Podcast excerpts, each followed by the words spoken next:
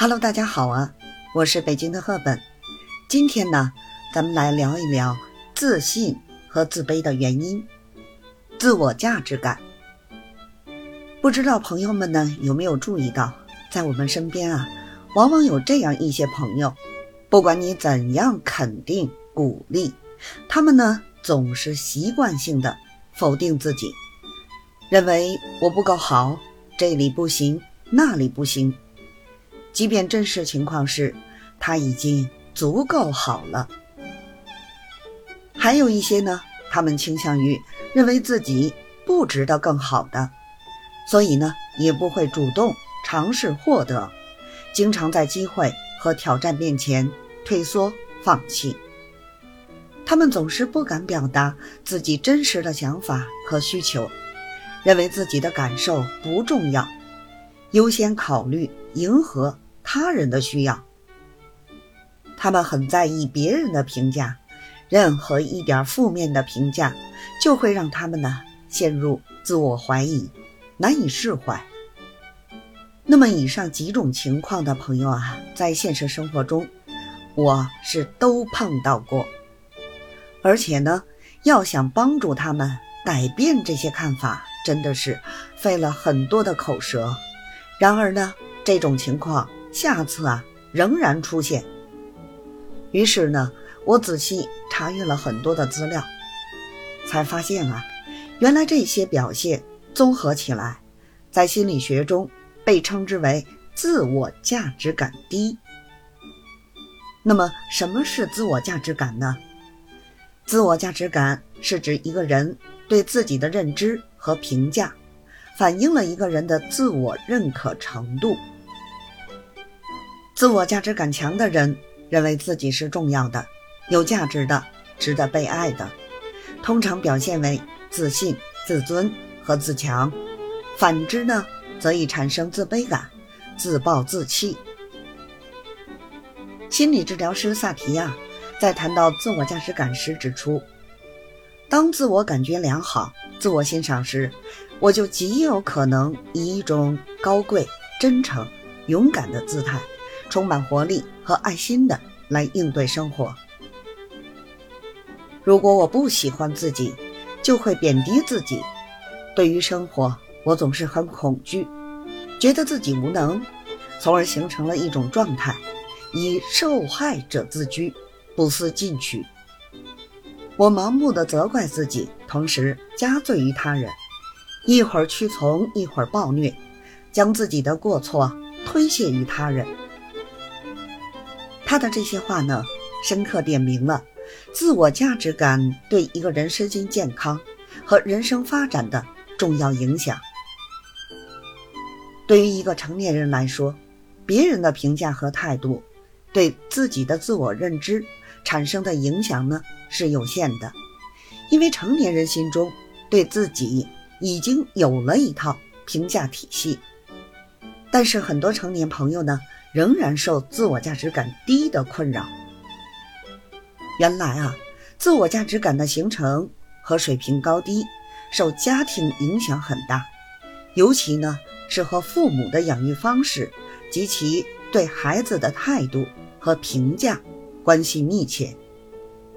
长大后自卑、自我价值感低的孩子，多半啊是与童年时期父母的三种行为有关。第一呢，就是情感忽视，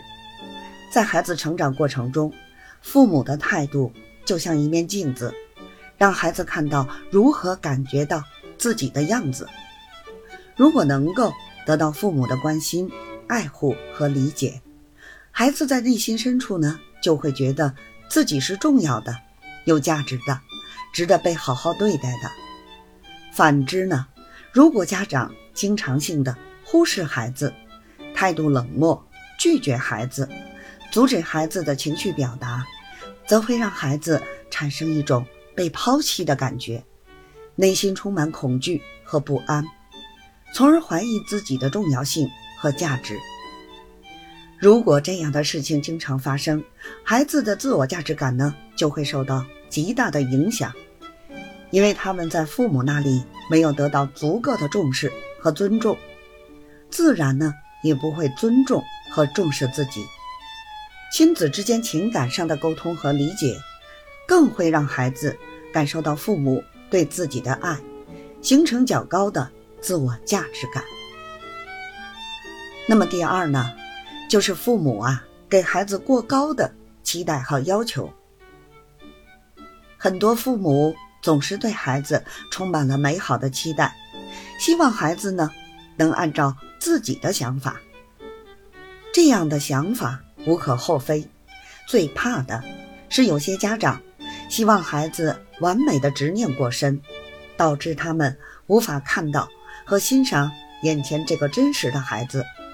给孩子的爱在不知不觉中附加了条件。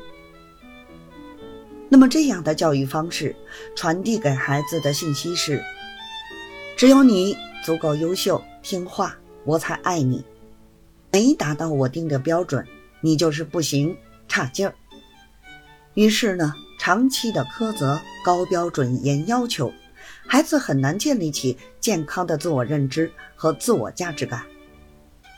他会感觉自己本身是没有被接纳的，只有外在表现好了。自己才有价值，值得被爱。这样的孩子，长大以后呢，会成为这样一类人：不管自身条件、成就有多好，内心啊仍然觉得自己不行，没办法停止对自己的要求，时常呢被焦虑绑架，无法活得轻松幸福。那么第三种呢，就是父母经常否定。打击孩子，对于孩子来说，周围人们对他的评价及态度，会很大程度上影响他们的自我价值感水平。特别是作为他们重要他人的父母和老师，他们的评价和态度，直接调控着孩子的自我价值感水平。因此呢，如果孩子童年时期长期生活在父母的否定、打击中，心理健康就会出现问题，自我价值感低，觉得自己不重要、不被爱，容易陷入抑郁的情绪，自我封闭。否定和打击只会让孩子对自己、对未来丧失信心，低到尘埃里；而鼓励和帮助，则会让孩子看到希望，找到切实可行的办法。